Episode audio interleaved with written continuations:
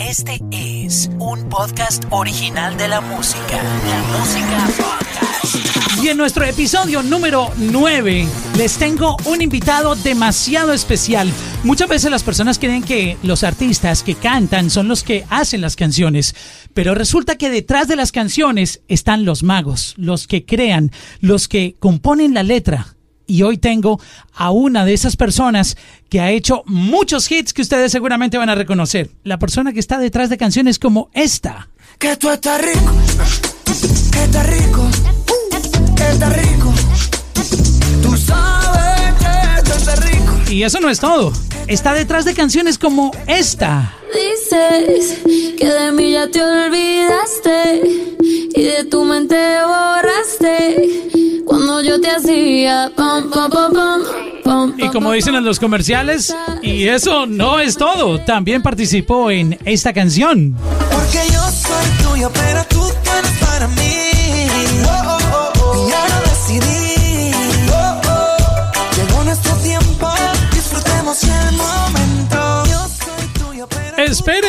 Aún hay más. Cama suena y suena.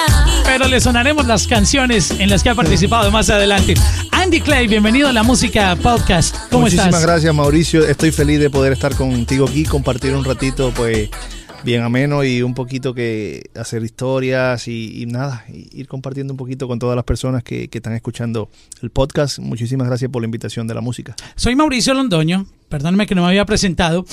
Y es que estoy muy emocionado de tenerte porque tenía muchas ganas de hacer este podcast contigo y quiero contarle a la gente que está escuchándolo que este podcast se está grabando en un formato de radio, es decir, lo estamos haciendo en versión live. Completamente en vivo. Por, por llamarlo de alguna manera, todos estos sonidos están siendo producidos en, en tiempo real. Eh, Andy tiene sus audífonos puestos, yo tengo los míos y estamos escuchando. Vamos a comenzar con tu historia. ¿Cómo llegó a tu vida la inspiración para hacer música? Te voy a hacer un poquito la historia de, de- cómo comenzó todo esto. Yo soy de, de Cuba, soy de- del oriente, de una provincia que se llama Holguín, así se llama mi ciudad.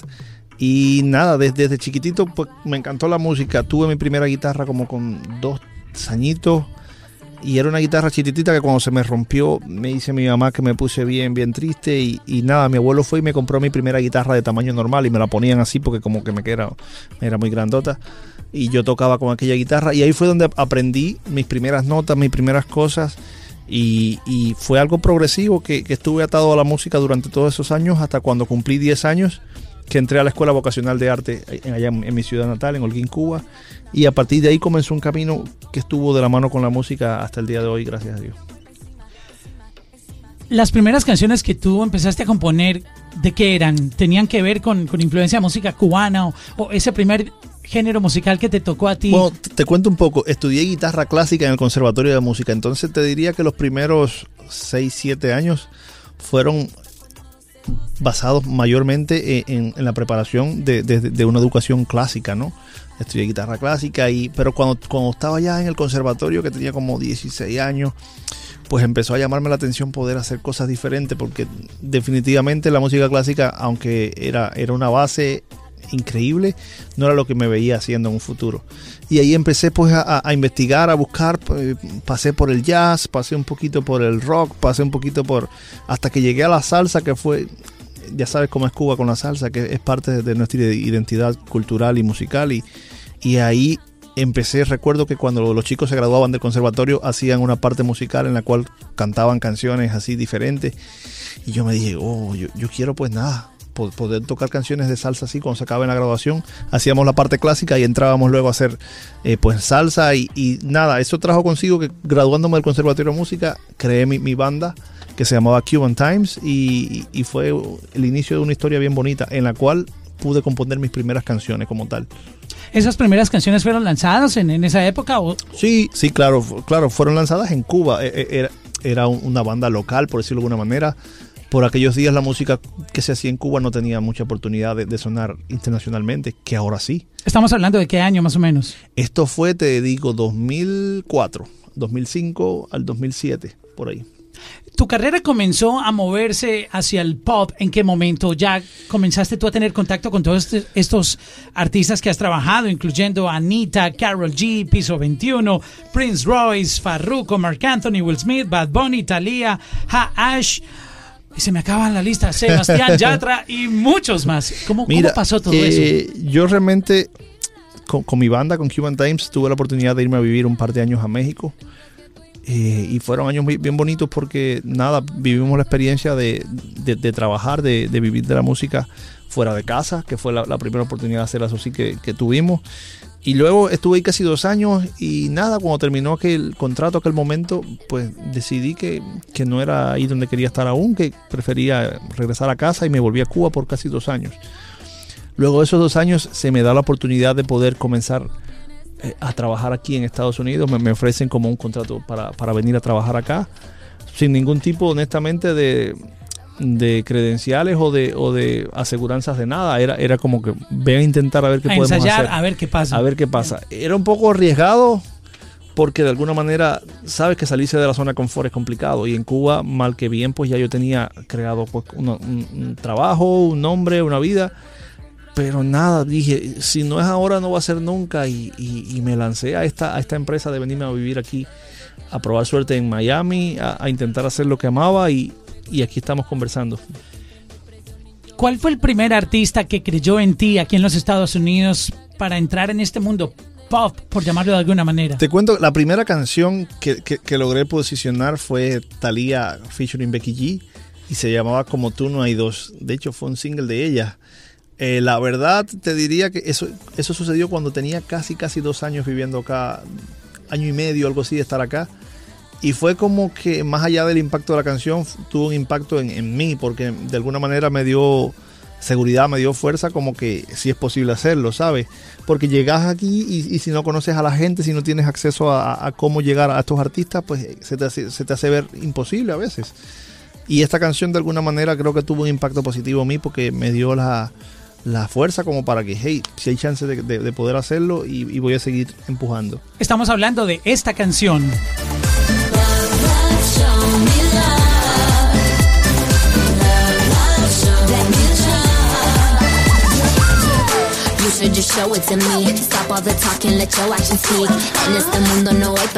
Es curioso de esta canción que esta fue una de las primeras apariciones que hizo Becky G en un tema latino. Porque por aquellos días, esto te estoy hablando que fue 2013, ella todavía no estaba haciendo cosas con, como hoy, que es un ídolo de la música En esa latina. época ya estaba cantando en Estaba inglés. cantando en inglés, entonces esta fue como que la primera aparición que ella hizo dentro de un proyecto latino. ¿Y cómo llegaste a trabajar con Thalía, una leyenda viviente de la música latina? ¿Quién te dijo eh, hay una oportunidad y cómo te recibió ella, una mujer que ha trabajado con gente tan dura de la industria y tú apenas abriéndote camino aquí en Te, Estados te Unidos? voy a ser sincero, después de esa canción, a- incluyendo el nuevo disco de ella, que en el cual trabajé dos canciones, hemos hecho como cuatro canciones más. Es decir, hemos trabajado en total como cinco canciones y lo curioso es que no las conozco en persona, solo por teléfono. ¡Wow! Oh my God, pero tienes que explicarnos cómo funciona esta Sí, parte de que tú no te viste con ella. E- esa primera canción realmente fue una canción que había escrito con, con- con dos colegas más acá que había conocido. Y uno de ellos tuvo la oportunidad de, de- de mostrarla al, al equipo de Talía, les encantó, la grabaron, terminó montándose Vicky G y, y sucedió, pero esa, esa me agarró un poco desprevenido, no fue algo que yo provoqué, sencillamente escribimos una canción y sucedió. Pero luego de esto conectamos y, se dio la oportunidad de, seguir colaborando porque les había gustado de alguna manera lo que, lo que yo había hecho. Entonces recuerdo que para el siguiente disco ella, eh, Sergio George, que era el productor del disco, me, me, me habla y me dice, hey, que tenemos una canción eh, que queremos hacer con Tito el Bambino y nos encantaría que, que tú trabajaras en ella. Y ahí fue que nada, yo le dije, pues para, para mí un placer. Y ahí entramos a trabajar con ella y Tito el Bambino. Luego de eso vino el nuevo disco que está por salir ahora pronto, de hecho. Y ahí tuve la oportunidad de trabajar en dos canciones con ella. Quiero que nos expliques un poco porque me llama mucho la atención de cómo se puede trabajar sin reunirse con el artista. Desde el punto de vista y para entender lo que hace un compositor, muchas veces tú puedes estar en un estudio, en una sesión con el artista que va a cantar la canción, que la va a interpretar componiendo, pero también está la opción de que tú le envíes la idea que tienes, ya un- una maqueta, por llamarlo de Exacto, alguna manera, un demo, y trabajan. Explícanos un poco eso, cómo funciona. Todas las situaciones son diferentes, te diría. Ha- Hay casos en los cuales eh, eh, estás con el artista en, en un estudio desde cero y comienzan a crear y sale la canción y ¡bam! sucede.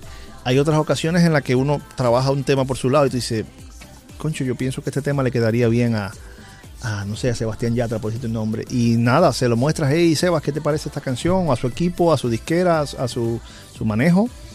Y si, si sale bien, pues, ah, nos encanta. Y, termina grabándola. Casi siempre, te soy honesto, los temas siempre terminan siendo transformados un poco. Es como un traje que hay que transformarlo un poco para que sea de la medida del artista. Entonces probablemente el artista dice, me gustaría cambiar esto, hacer esto, añado aquí, le hago un bridge acá, en fin, termina de acomodando la canción a su manera, pero, pero definitivamente sí, sí hay, hay muchas situaciones diferentes en las cuales se escriben las canciones. Es normal que siempre modifiquen una idea de una canción, ¿correcto? Yo Lo anormal es que la dejen tal cual como, como salió o, o cómo funciona. Hay- ambos casos son, son suceden, depende porque hay veces que la canción le queda perfecta a X persona, pero hay veces que, que hay cosas que le funcionan y hay otras que sería bueno cambiar. Entonces to- te diría que, que no hay una regla, es que cada, cada situación es, es muy única. Entonces te, te toca adaptarte y lidiar con, con la situación especial de la canción, de los artistas. Hay veces que el tema está chévere, pero no es en ese tono o no es en ese género que tú lo habías visto y termina transformándose. Hay veces que escribes un tema para hombre y termina haciéndolo una mujer o viceversa. En fin, hay muchas situaciones que, que van variando dependiendo de las circunstancias. Qué interesante, parece que nunca se sabe en dónde va a parar. Es que e- realmente ese- nunca, se sabe, nunca se sabe dónde va a parar. ¿Qué pasó después de Thalía? Vamos a seguir explorando un playlist que hicimos con tus tracks. Ya exploramos esta, como tú no hay dos, con Thalía y, Becky G. ¿Qué, qué vino después de eso? Te cuento que después de eso, eh, recuerdo que estaba en el estudio de unos amigos productores que se llaman Matt Music y, y ellos trabajaban con alguien que se llama Josh de Secret Code y, y yo estaba con ellos escuchando un par de canciones y, y- y nada, toqué un par de canciones que yo tenía. Y Josh estaba ahí y la escuchó y, luego se me acerca y me dice, está bien contigo si me encantaría ayudarte a, mover estas canciones. Yo tenía poco tiempo aquí, no, no conocía mucha gente. Y yo le dije, pues a mí me encantaría, yo necesito algo así. Esto te diría que esto, esto vino siendo como junio, junio del 2015, junio, julio del 2015. Y sucedió así tan de golpe que en agosto de ese mismo mes, como que un mes y medio después, estaba Farruko grabando una canción mía, de hecho dos, y una de ellas era Obsesionado. que es uno de los hits más fuertes que ha tenido el reggaetón y la música urbana en este nuevo milenio. Tú sabes, el reggaetón ha tenido varias etapas. Una de ellas la de Don Omar, Daddy Yankee, Nicky Jam, inclusive en sus inicios.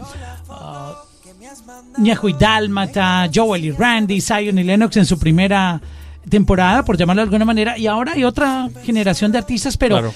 Obsesionado para mí como programador musical ha sido uno de esos hits que se convirtieron en clásico porque es una canción que nunca va a pasar de moda por la letra, tiene algo que la hace ser una canción que nunca va a morir. Yo, yo pienso que el tema es muy honesto. Y te soy honesto, el tema se escribió sin pensar en un artista, sin pensar en nadie. Sencillamente el tema lo escribí en mi cuarto porque, porque quería hacer canciones, porque quería hacer música, porque había venido aquí a hacer esto. Y entonces creo que esa honestidad de alguna manera se traduce en la canción y hace que, que las personas conecten con, con su mensaje.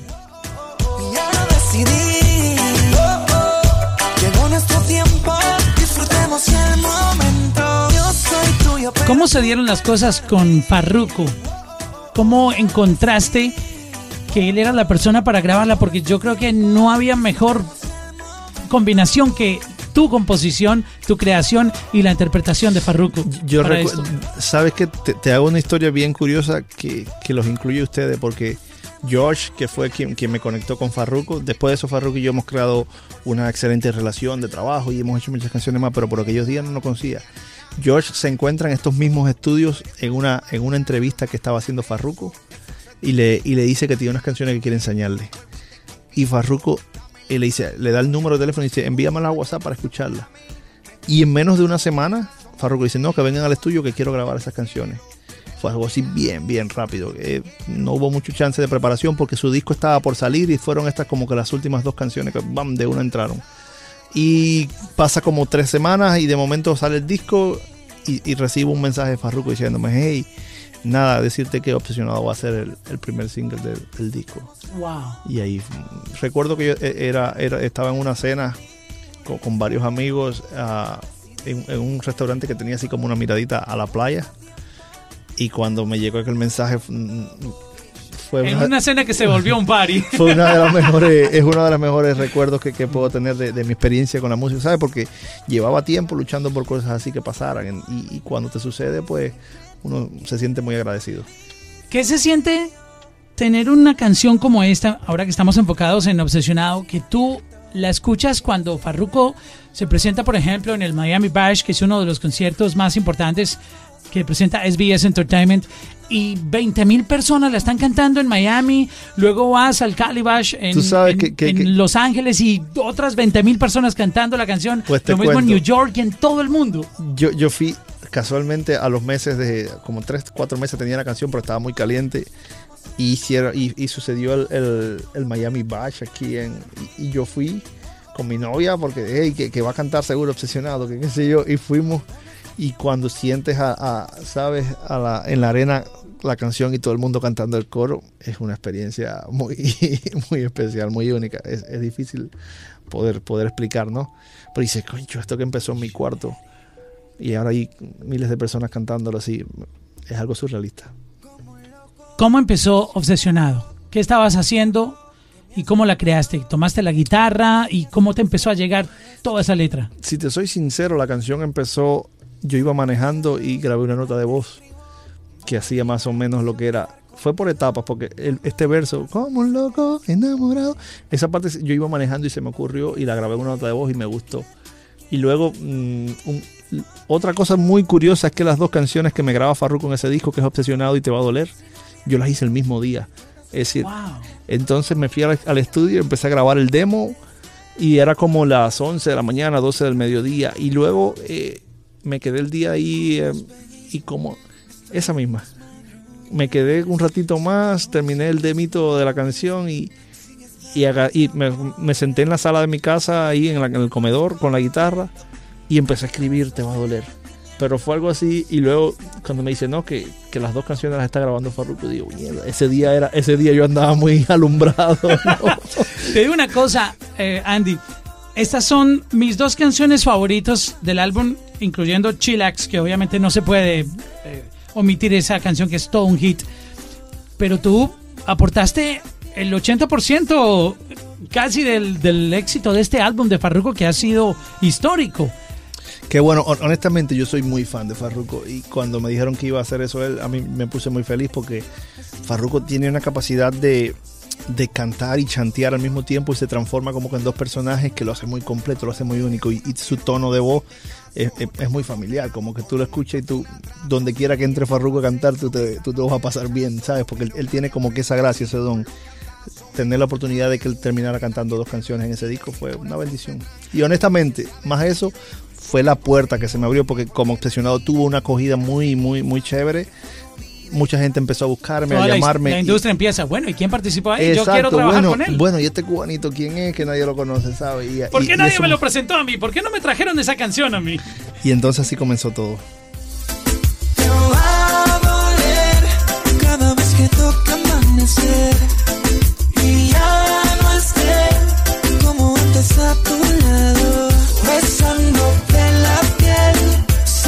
La letra de este par de canciones de Obsesionado y Te va a doler es demasiado sensible. Hay que estar enamorado o viviendo una situación parecida a lo que tiene la letra o para componer simplemente a veces un atardecer te puede inspirar y puedes volverte romántico. Yo ¿Cómo creo que, que uno, uno busca inspiración en, en- en muchas cosas, en muchas situ- situaciones y, y- y ya sabes, no- nosotros vivimos de, de compartir experiencias y sentimientos, entonces pienso que cuando estás viviendo cosas así es muy chévere porque estás siendo honesto con lo que estás sintiendo y eso se percibe en las canciones.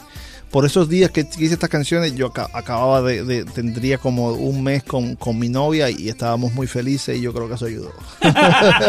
Bastante felices, me imagino. Estás nominado a esta entrega anual de los premios Grammy Latino 2018 con una canción de Carol G que tú participaste precisamente en, en la producción y en la composición. Hablemos un poco de los premios Grammy antes de continuar con tu historia porque la gente que ha estado muy pendiente de la carrera de los artistas latinos, sobre todo Carol G, que ha tenido un ascenso impresionante y ha luchado muy fuerte. Tú participaste también en, en esa evolución de la carrera de, Carol G. Hablemos un poco de de, de cómo llegaste a la vida de Carol G. Te cuento. Obsesionado me trajo a la vida de Karol G por, Oh, por lo, el- por lo lo siguiente. ligamos con la historia de ¿no? Y, y es completamente ligado porque eh, el equipo que trabajaba eh, la radio de, de Farruko, eh, Latin Hits, son los que acababan de firmar el, el management de Carol. Y entonces Obsesionado estaba yéndole súper bien, estaba top 10.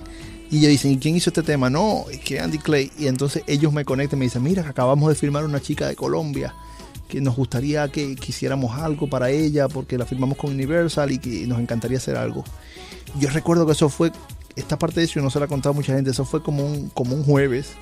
Y la idea era que como el viernes nos íbamos a ver en un estudio para hacer algo. Y yo realmente en ese momento no tenía nada así como para eso.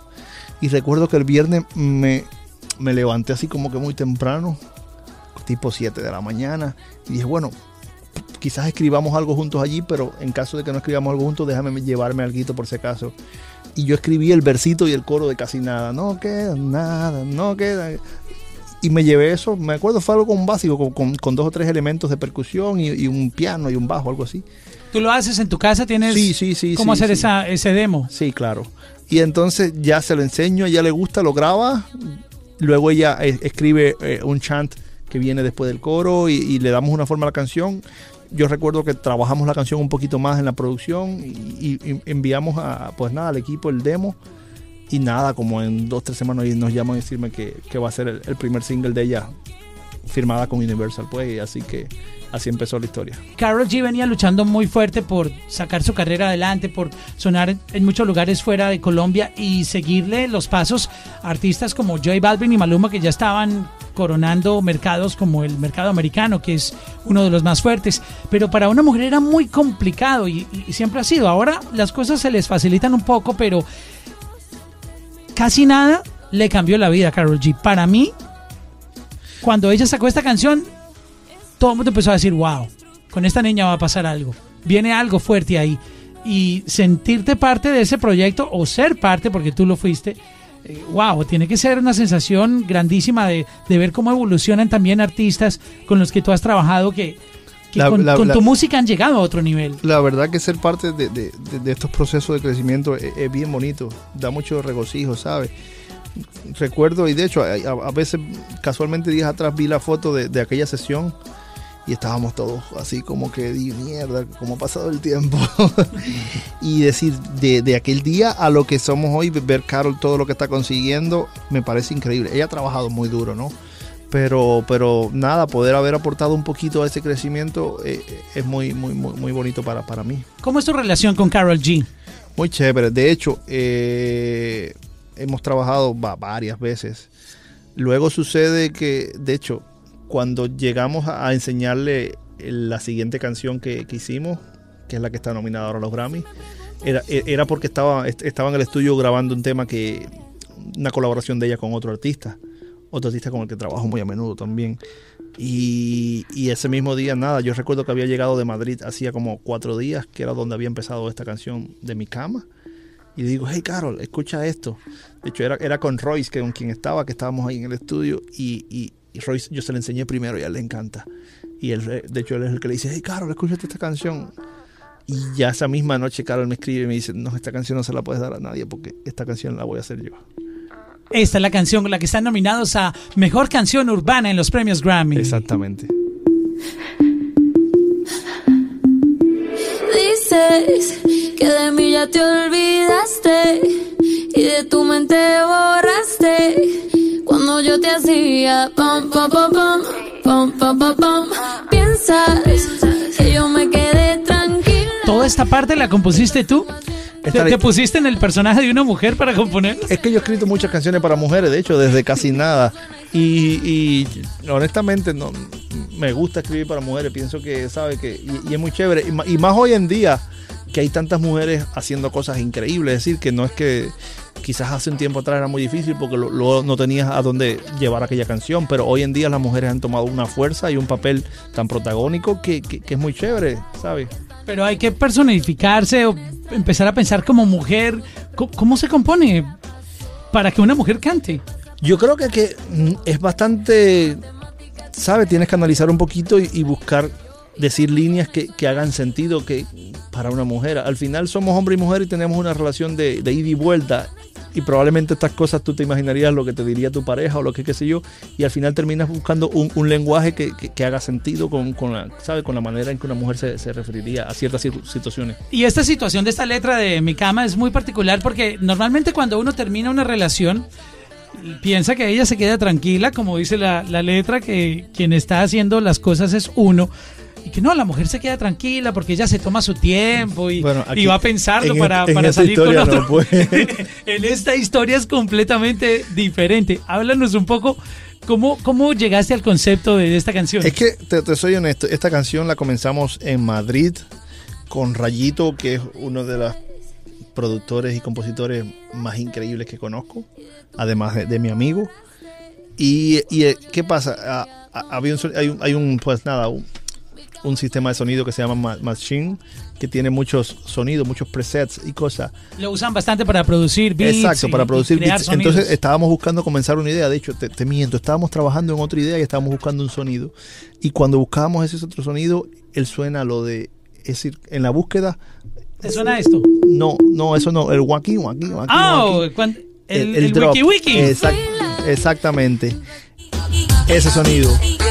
Y ahí fue que dijimos, wow, pero esto es como una cama. Y paramos a hacer la canción Yo que. pensé que habían grabado una cama y la habían procesado No, para no, que tuviera este eh, efecto. eh, es un sonido de, de Wow. Machine que venía así mismo en otro tono, es decir, era, era mucho más ah, lento y era mucho más eh, grave, pero nada, lo, lo adaptamos a que pudiera sonar a un tono que quedara con una canción como para mujer. Y, y ahí sucedió todo. Es decir, ese fue lo, lo- lo que despertó la chispa para que empezáramos. Ya luego, pues empezamos tan, titi, tan, tin, tan, tan, tin, y empezamos a construir a partir de, de- de la, honestamente, de, de la idea que nos había traído ese, ese drop, ¿no? El sonido de la máquina les dio la inspiración para la cama, porque parecía una cama Yeah, en el momento de- del wiki wiki, de la acción, y de ahí salió toda la historia. Exactamente. ¿Qué sentiste cuando llegó la nominación, cuando te enteraste que tu creación está nominada a Mejor Canción Urbana? Que es una categoría extremadamente difícil y competitiva. La más complicada de todas. Porque si te das cuenta, hay muchas canciones que han sonado muy duro, que son muy chéveres y no están ahí. Entonces, ganarse un, un huequito ahí, amén de que ganemos o no, no, ya nada más estar ahí es, es una suerte, es una bendición. Y, y nada, y, y estamos muy agradecidos porque de alguna manera es el reconocimiento al trabajo de, no de esta canción, sino de, de tanto tiempo que uno, que, que venimos dándole, ¿no? Después de Carol G, que fue una de las primeras ah, artistas después de trabajar con Thalía y Becky G, ¿qué empezó a y Farruko obviamente, ¿qué empezó a pasar con tu carrera? Eh, te empiezan a llamar de, de muchas compañías disqueras, artistas, ah, ¿qué pasa? Sí, viene esa etapa en la que empiezas a, a conocer personas, empiezas a, a, de alguna manera insertarte en, lo que es la, la industria musical, porque antes estabas como que en, una sombrita. Y, es muy chévere porque te da la oportunidad de conocer mucha gente especial, mucha gente talentosa que te ayuda a seguir creciendo, a colaborar con, con otros compositores, con otros productores que hacen que, que tu música llegue a un nivel aún mejor porque luego dices, mira, qué buenas ideas tienes y incluso es esa etapa de desarrollo, de crecimiento que, que cada día uno se sorprende, ¿no? ¿Cómo llegas a Prince Royce? Te explico, por Farruko también. Porque a, Royce le había encantado Obsesionado. Y entonces alguien del equipo de Royce, que, que- terminamos siendo excelentes amigos, me dice, bro, que a Royce le encanta Obsesionado. ¿Tienes alguna canción ahí que, que sea como que a él le pueda gustar? Y entonces yo tenía hecha una, una maquitica así, no, honestamente bien simple, de- de ganas locas. Y se la manda y dice, no, que, que le encanta ganas locas a Royce, que la, quiere grabar. Y Royce graba ganas locas, él solo, él.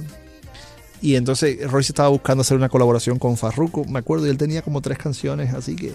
Y llevó a Farruko al estudio, a su estudio, y le tocó las tres canciones a ver cuál le, cuál le gustaba a él, ¿no? Cuál quería montarse. Y Farruko pues escogió Ganas Locas y, luego él se ríe y me hace la historia que al final Farruko hace como que clic con lo que tú haces porque le puse tres canciones y escogió la tuya y él no sabía que era tuya, ¿entiendes? y terminó sucediendo Ganas Locas de Prince Royce featuring Farruko. Quiero probar.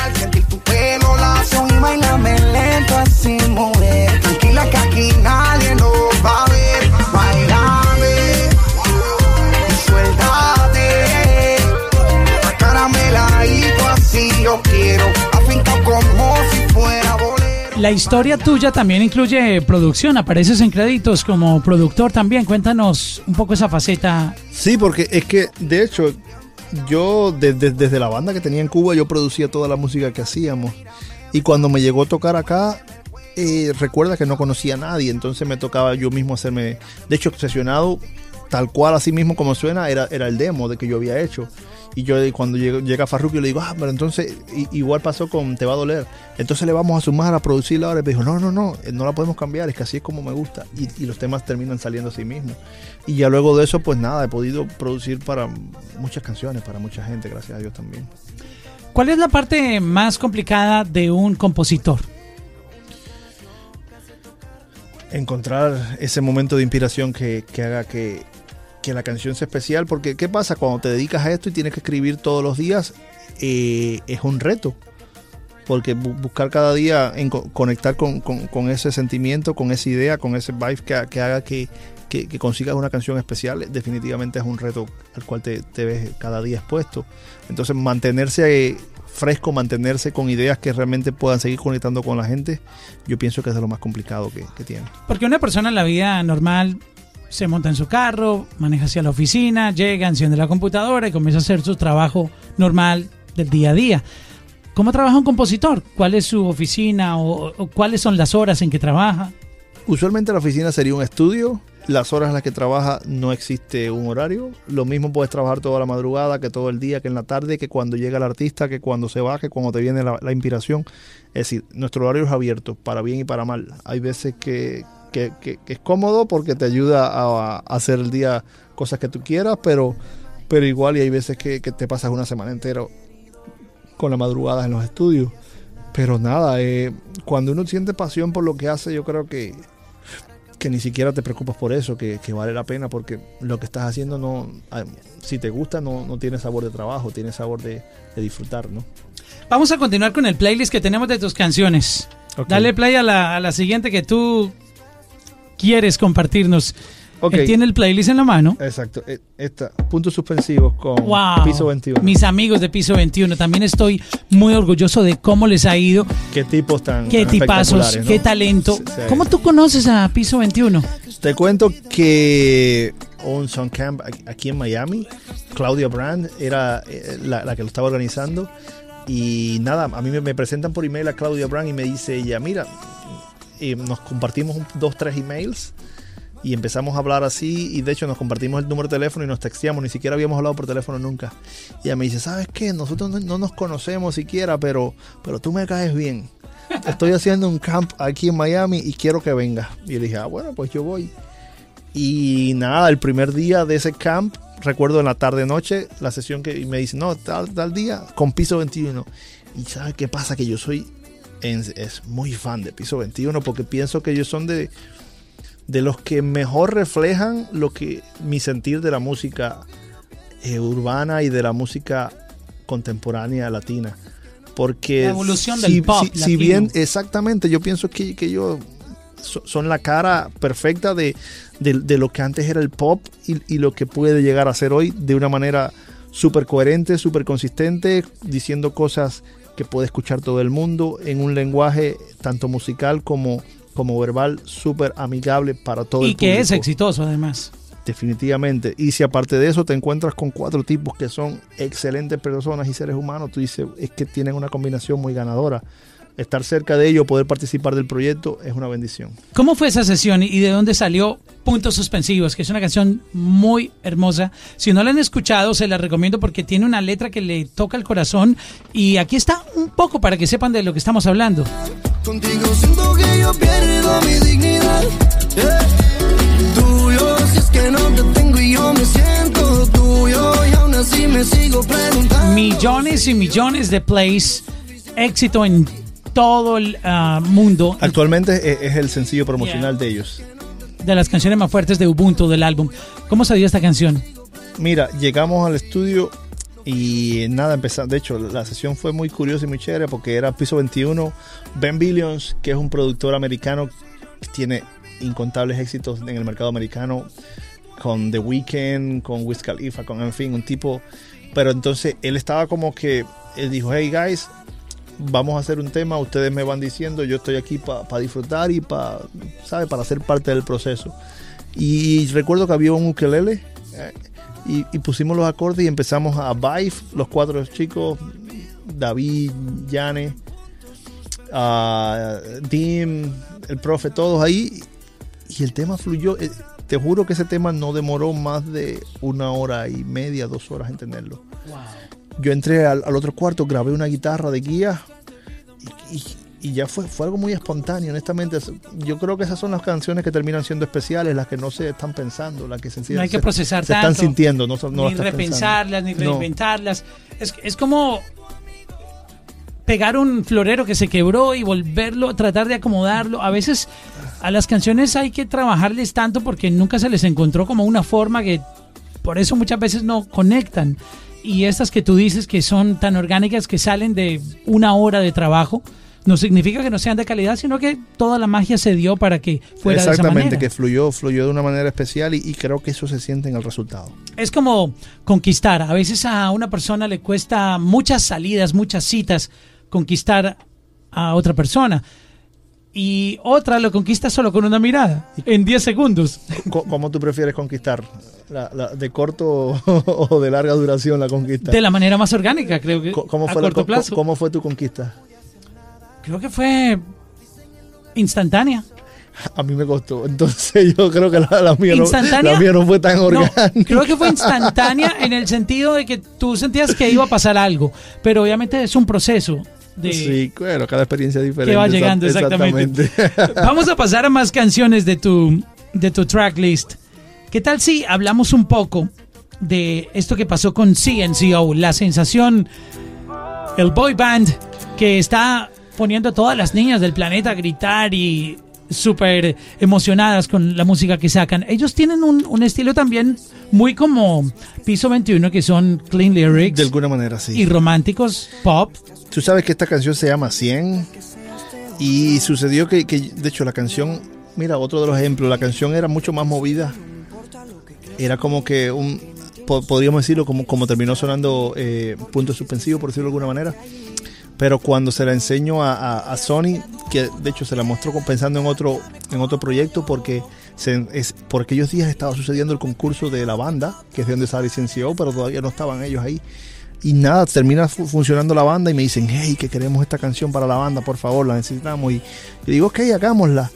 Y termina produciendo alguien más, no, no fui yo. Y cuando la escucho eh, con esta nueva versión, inicialmente me chocó un poco porque era muy diferente a la que yo tenía. En, en mi mente.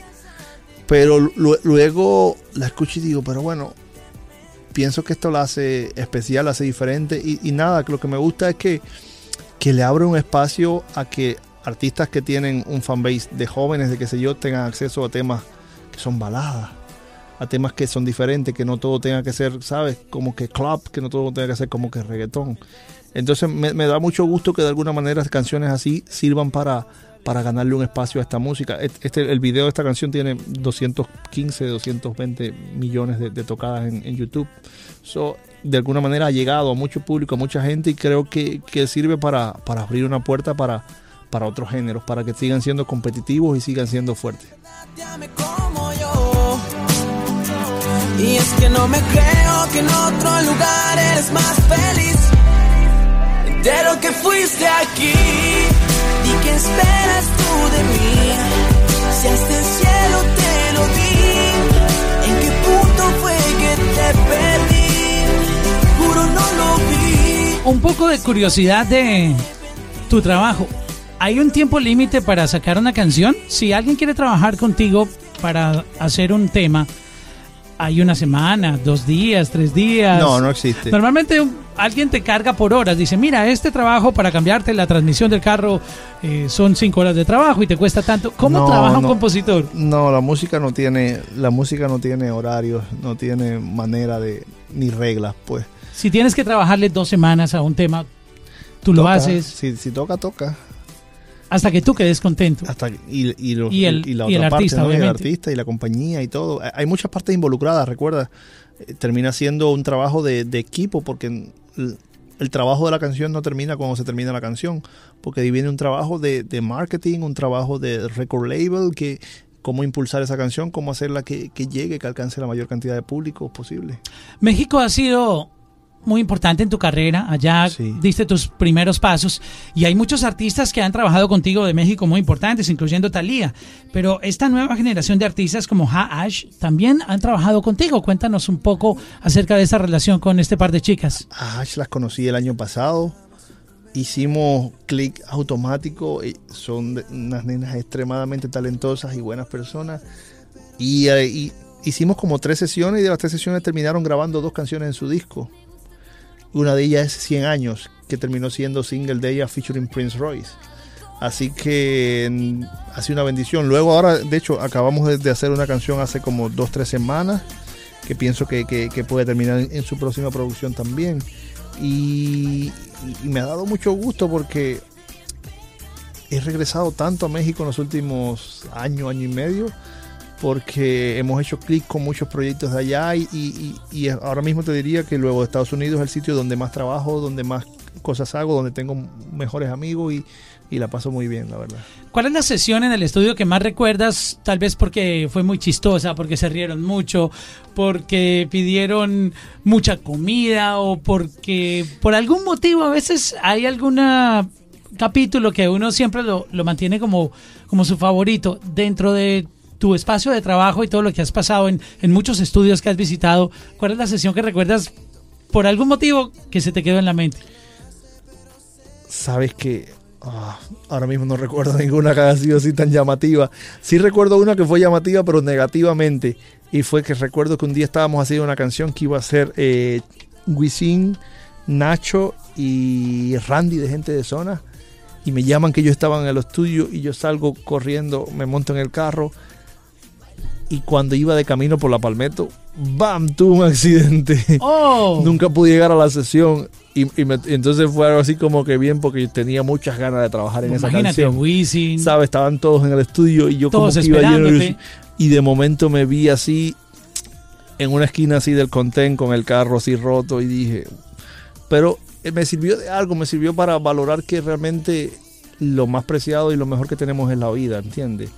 Y que el todo lo demás es bonito, hay que disfrutarlo, pero, pero lo, principal es vivir y pasarla bien, porque hay veces que nos cegamos tanto con trabajo, con querer triunfar, con querer salir adelante, con que, que olvidamos estas cosas básicas que son las que nos regresan, las que el tiempo si se las lleva no, no las vuelves a tener. Entonces eso me aterrizó un poco.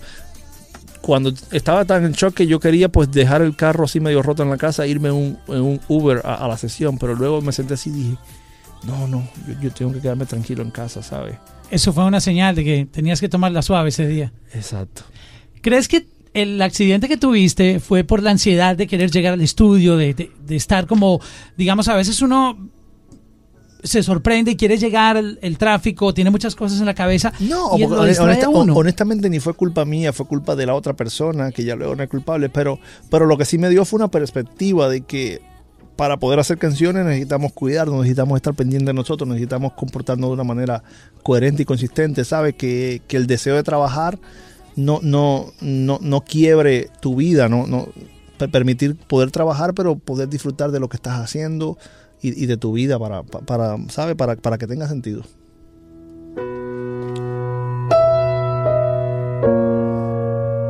Este es Sebastián Yatra.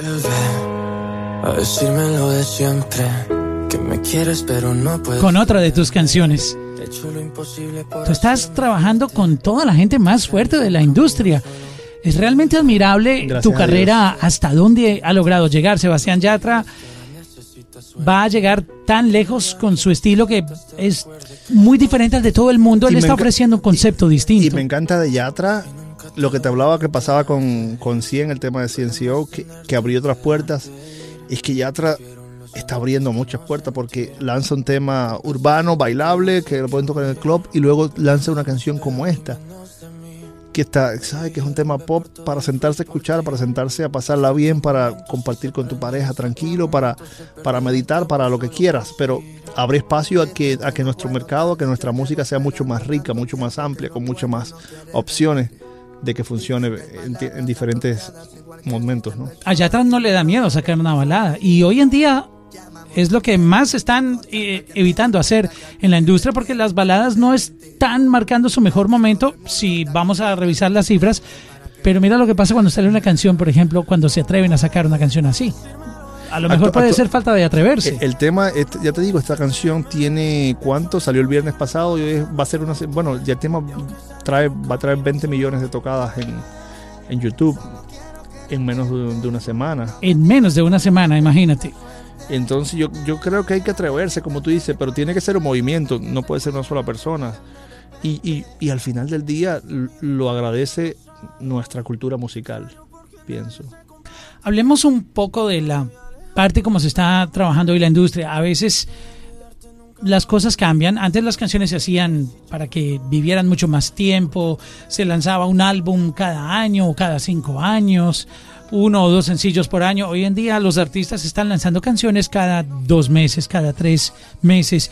Y se dice que un sencillo está para durar tres, cuatro meses máximo Con suerte. con suerte. ¿Tú cómo ves esta parte de la industria sabiendo que también conociste un poco cómo se manejaba antes, que era, digamos, un poco más largo la vida de un sencillo? Realmente, si te soy honesto, a mí no me tocó vivir, a mí me ha tocado vivir esta nueva era, mayormente, porque del 15 acá no, no es que han cambiado tanto las cosas. Probablemente sí es un poquito más agitado la, la velocidad con la cual se cambia de un single a otro. Y eso, honestamente, desde mi perspectiva, me gustaría que las canciones pu- pudieran vivir un poquito más, porque se trabaja muy duro por las canciones y entonces, pero ya eso no lo decidimos nosotros, ya eso lo decide el ritmo de la vida que en todos niveles, no solo en la música, en el resto de las esferas de la vida pasa muy rápido y hay, hay un bombardeo de información en todos los sentidos que hace que, que cuando pasan dos meses te parece que el tema lleva tres, cuatro meses y no.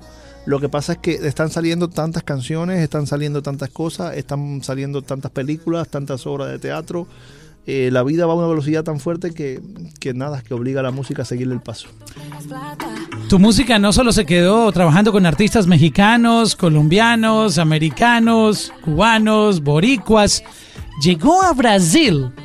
Anita, una de las sensaciones, la reina de la favela, también se interesó en trabajar con tus Te, composiciones. te cuento que fue un camp que hizo Warner para Anita y nada, tuve la suerte que me invitaran a participar de ese camp y yo recuerdo que estaba haciendo una canción. Si tú hubieras sido reina de belleza, te hubieras ganado todos los concursos. ¿Por qué? Porque cada vez que vas a un, un camp, llamémoslo como un concurso, siempre lo que tú haces llama la atención y gana. Mira, eh, honestamente, he sido muy afortunado y muy bendecido y, y nada, y también que he podido trabajar con otras personas que son demasiado talentosas y que hacen que, que las cosas fluyan, sucedan, que hacen que las, que las canciones sean mejor. Creo que es un proceso también que, de nutrirnos de, de lo que tú haces y de lo que los demás traen. ¿Cómo fue todo con Anita? ¿Cómo Anita- crearon esta canción, Medicina? Anita, esta historia de esta canción es muy particular porque yo, yo, yo estaba en un cuarto haciendo una canción y recuerdo y, y salgo a otro cuarto a escuchar. Explícanos un poco cómo funcionan esos camps. Esos camps, eh, hazte la idea que hay como cuatro o cinco estudios y cada estudio está haciendo una canción. Y ahí encuentras, está Anita en uno, Piso 21 en otro. No, en este caso era todo para Anita. Eran varios compositores y Todo productores era en torno y, a Anita. y Anita iba pasando por los diferentes Oh cuartos. my God, wow, qué interesante. Entonces yo estaba trabajando en un cuarto y ya habíamos como que terminado y, y me pasó a otro cuarto y estaban como comenzando una idea y estaba medio trabado así y, y yo fue bien espontáneo, bien natural porque em- empezamos a yo empecé a lanzar ideas eh, ah, bom, y terminó sucediendo. Fue muy cómico porque hay una línea que dice la música curando como medicina y ese esa línea la dije yo y termina siendo el título de la canción. Y recuerdo que yo paso a las oficinas de... Pero hicimos eso y, ya yo me había olvidado de eso, honestamente, porque me fui de viaje, en fin. Y como al mes paso por las oficinas de, de Warner y miro una eh, a, ju- a juntarme con, con Héctor, que es el Leonard de, de- de acá del proyecto. Y estoy sentando con él en la oficina conversando. Y, y cuando me viro atrás hay una, hay una pizarra que decía a Anita Medicina, próximo single. Y digo yo, ¿cuál es esa? Un momento, Es la eh, que- es la que nadie dice- me informó. Y, y la que dice, sí, sí, te llamé para que vinieras para decirte que va a ser el próximo single de Anita. Y nada, fue una bonita sorpresa poder ser parte de esto con Mario Cáceres, con John Leone, con Mau, de Mau y Ricky. Eh, nada, fue una bendición para mí, la verdad. Esta es Medicina. Andy Clay, detrás de Anita también. Esta parte de ta, ta, ta, es muy curioso porque ahí están cantando lo- lo- los hijos de Mario Cáceres, que es otro de los compositores de la canción. que estaban ahí en el camp. No, pero fueron después y a Anita se le ocurrió y, y esos coros se grabaron después, pero, pero es muy bonito, ¿no? Sentir que, que los nenes también participen de eso y me imagino que para ellos dentro de unos años, cuando escuchen esa canción, digan, ese coro que está ahí era- éramos nosotros, va". no sé, es una experiencia bonita. A la siguiente canción le voy a dar clic yo porque tengo mucha curiosidad de ver y saber qué pasó en esta reunión tan loca y espectacular de Will Smith, Mark Anthony y Bad Bunny. Haciendo historia. Haciendo historia con Andy Clay también. Tú quieres algo y se te ve. Aquí hay ambiente pa' ahora y pa' después. Ya tú probaste la otra vez. Por eso sabes que tú estás rico. Esta canción no se parece a ninguna. Y te ponen un vibe que tú quieres bailar, también te sientes sexy. Para mí es uno de los hits más fuertes de, de este 2018. ¿Cómo llegaste tú a trabajar con Mark Anthony, Will Smith y Bad Bunny? Te cuento que la historia es, es- ya por eso te digo, cada canción tiene una historia bien única, bien, bien curiosa. Estábamos en un estudio ah, con Oscarcito. eh, Bueno, habían otros personas pero Oscarcito estaba ahí, estaba Daniel, estaba Mayor, que es un compositor gringo que ha hecho muchas canciones para Justin Bieber, por ejemplo, qué sé yo. Y entonces recuerdo que estábamos ahí buscando comenzar algo, pues. Y Daniel eh, lanza tres acordes, es decir, la progresión de esos tres acordes que la tenía, pues, por ahí escrita en, en- en- en una A veces base. se tienen como una idea que se guarda ahí para luego Pero, pero era, solo, era solo los tres acordes, ¿no?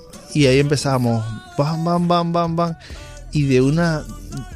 Yo no, no puedo decirte ni en qué momento fue ni cómo fue. Lo único que fue que de momento cuando vinimos a ver teníamos una idea.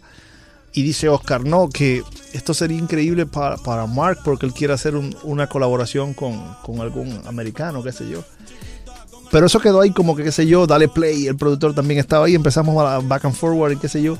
Y Oscar como a los dos días me dice, hey, vamos a grabarle un demito con la voz de aquello que empezamos aquel día en, en el estudio. Y él va para mi casa y grabamos el demito de la canción. ¿Qué parte grabaron? Eh, Tú tienes algo y se te ve aquí. Esto está rico. O sea, la canción la dejaron tal cual como ustedes Sí, la hicieron sí, en el sí, demo. Sí, sí, sí. Y, y recuerdo, y Mayor había hecho Hey na, ah, na, na, na, na, hey, na. Esa parte la teníamos también. No tenía letra por aquellos momentos, porque ya te digo, fue algo así como que de un ratito de que pusimos melodías y, y- le hicimos como un demo bien básico. Y recuerdo que nada, hacemos el demito y, y- y Oscar se lo, se lo envía a Mark. Y de momento me llama Oscar como el otro día, oye, que a Mark le encanta y que se la mandó a Will Smith y que quiere venir el fin de semana a grabar la canción. Oh my God. Yo recuerdo, yo estaba de viaje o algo así y, y ya la siguiente noticia es que escucho las voces de, de Will Smith y de Mark que como dos días, tres días después grabaron ya. El último en montarse fue Bad Bunny y ya cuando me dicen no, que, se ve, que Bad Bunny está en la canción, me digo, wow, va a ser un junte único porque lo que me parece increíble es que consigue tres targets demográficos diferentes porque Bad Bunny llega a esta juventud que está bien, ¿sabe? La nueva De la generación. nueva generación urbana. Entonces Mark es el, el- el legacy, leyenda. el- legacy de exactamente la leyenda, leyenda latina. latina. Y Will Smith, probablemente una de las personalidades más grandes mundialmente La hablando. leyenda tipo- global. y entonces que se unan los tres a una canción me parece una locura, ¿no? Hola, yeah, it's the Prince. In the unmarked car with the tents. Mark Anthony with the new anthem. Yeah, I know, it's a little intense. Ferragamo ¿Tuviste la oportunidad de hablar con Mark Anthony, Will Smith o Bad Bunny? no, yo, yo no estaba ni siquiera aquí en Estados Unidos cuando sucedió la canción. Hicimos la canción y la siguiente noticia es que, que me dicen, hey, que grabaron. Pero yo estaba en México, de hecho, estábamos gra- grabando algo en México durante esa semana. Bueno, yo me atrevería a decir que tienes que estarte preparando para unos Grammy, American Music Awards. Algo fuerte viene con este track Sería bueno, a ¿no? nivel global. A- Algo, algo viene. Yo voy a poner ahora que me firmes un- una foto o algo tuyo porque Bueno, te vas a pasar a otro, ya pasaste a otro nivel. Pero es impresionante analizando este playlist que hemos hecho gracias a tu asesoría también, porque hay muchas canciones que es muy difícil encontrar los créditos de, la- de los artistas. Gracias a Dios ya muchos servicios de streaming están incluyendo los créditos, pero los escritores y los compositores a veces son como ghosts, están ahí y son los responsables de los hits. A veces sí, la verdad. Ah, pero bueno, es que como que el artista está en el spotlight todo el tiempo, es el que sale en el video, es el que sale en la imagen, el que sabe, de- definitivamente tiene mucha más facilidad y posibilidades de, de mostrarse, pero igual y hay mucha gente que, que ya empieza a conocerte, que empieza pues nada, a seguir tu trabajo y que lo, lo reconoce, pues. Desde que llega el cheque no hay problema. Tú no tienes problema. Andy, muchas gracias por estar con nosotros. Gracias a ti, Mauricio. Hicimos un recorrido aquí un poco verdad- rápido, nos quedó faltando más canciones. No, pero, pero ha sido increíble y me estoy disfrutando mucho este momento. Te agradezco la invitación y nada, espero que, no- que nos juntemos en un par de años para hablar de nuevas canciones. Vamos a hablar de otro playlist muy fuerte. ¿Cómo la gente puede saber de ti? Yo quisiera que se conectaran contigo las personas que de pronto no sabían que tú estabas detrás de todas estas canciones que seguramente muchos tienen en sus playlists, que las escuchan día a día. ¿Cómo te pueden encontrar en social media para que se Ok, conecten? en Instagram estoy como Andy Clay Music, so, así que ahí me pueden encontrar. Andy, Andy se escribe A-N-D-Y. Y, y, ajá. La Y o Y de C- yuca. exacto, C-L-A-Y de yuca. de Y de yuca. Music, M-U-S-I-C. Andy Clay, gracias por estar en la música, gracias por aportarle a la industria todo tu talento, todo lo que estás haciendo. Y mi hermano, estaré muy orgulloso de verte ganar ese Grammy como mejor canción urbana del año. Oye, ojalá y así sea. Un abrazo fuerte y gracias por la invitación, hermano. Gracias a todos por escuchar la música podcast. Ok. Oye, an- antes de que te vayas, eh. Andy, mira, yo eh, estoy aprendiendo a hacer beats, no soy profesional, pero tengo una app que se llama Oxy y aquí he aprendido a hacer algunos beats. Este es el último que tengo y tú me dices si tengo futuro o no tengo futuro. A ver, toca. Aquí le va.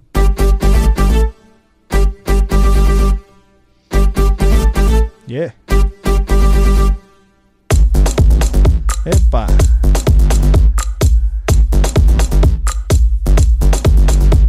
Definitivamente. Tienes que ah, repartir tu tiempo entre podcasts y producciones musicales porque creo que va a ser tu segunda. Te voy a decir la idea que se me ocurrió con esta canción. Cuéntame. If you wanna have sex, you better know how to dance. If you wanna have sex, Se me- Bueno, ya, ya tiene el coro, cabrón. ya se, me, está, se me estás inspiró la idea de. A veces las mujeres dicen que si el hombre baila rico es porque lo hace rico. Ah, bueno, entonces está todo. ya, la suerte está echada. Ahí está clarísimo el mensaje, pues. Pero siento como esa, ese bloqueo que digo, no, esta canción va a ser ridícula. luego no sabes con qué va a reaccionar el, la- el público y al final el público es el que tiene la última palabra, el que decide si le gusta, si no, si, si toma una canción como suya o no. Por más que la disquera o las personas o todos o, o yo a veces piense algo, no necesariamente significa que tenemos la razón. Entonces voy a sacar Sácala. If you wanna have sex, Yeah. you better know how to dance.